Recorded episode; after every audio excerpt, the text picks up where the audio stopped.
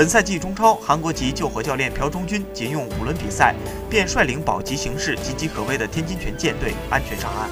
他的执教能力也得到外界的普遍认可。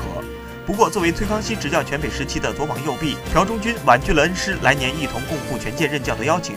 如今，朴忠勋的下一站基本确定，如果不出意外，下周他将正式成为中甲延边富德队主教练。朴忠勋与延边富德的合同期为一年，富德具有优先续约权。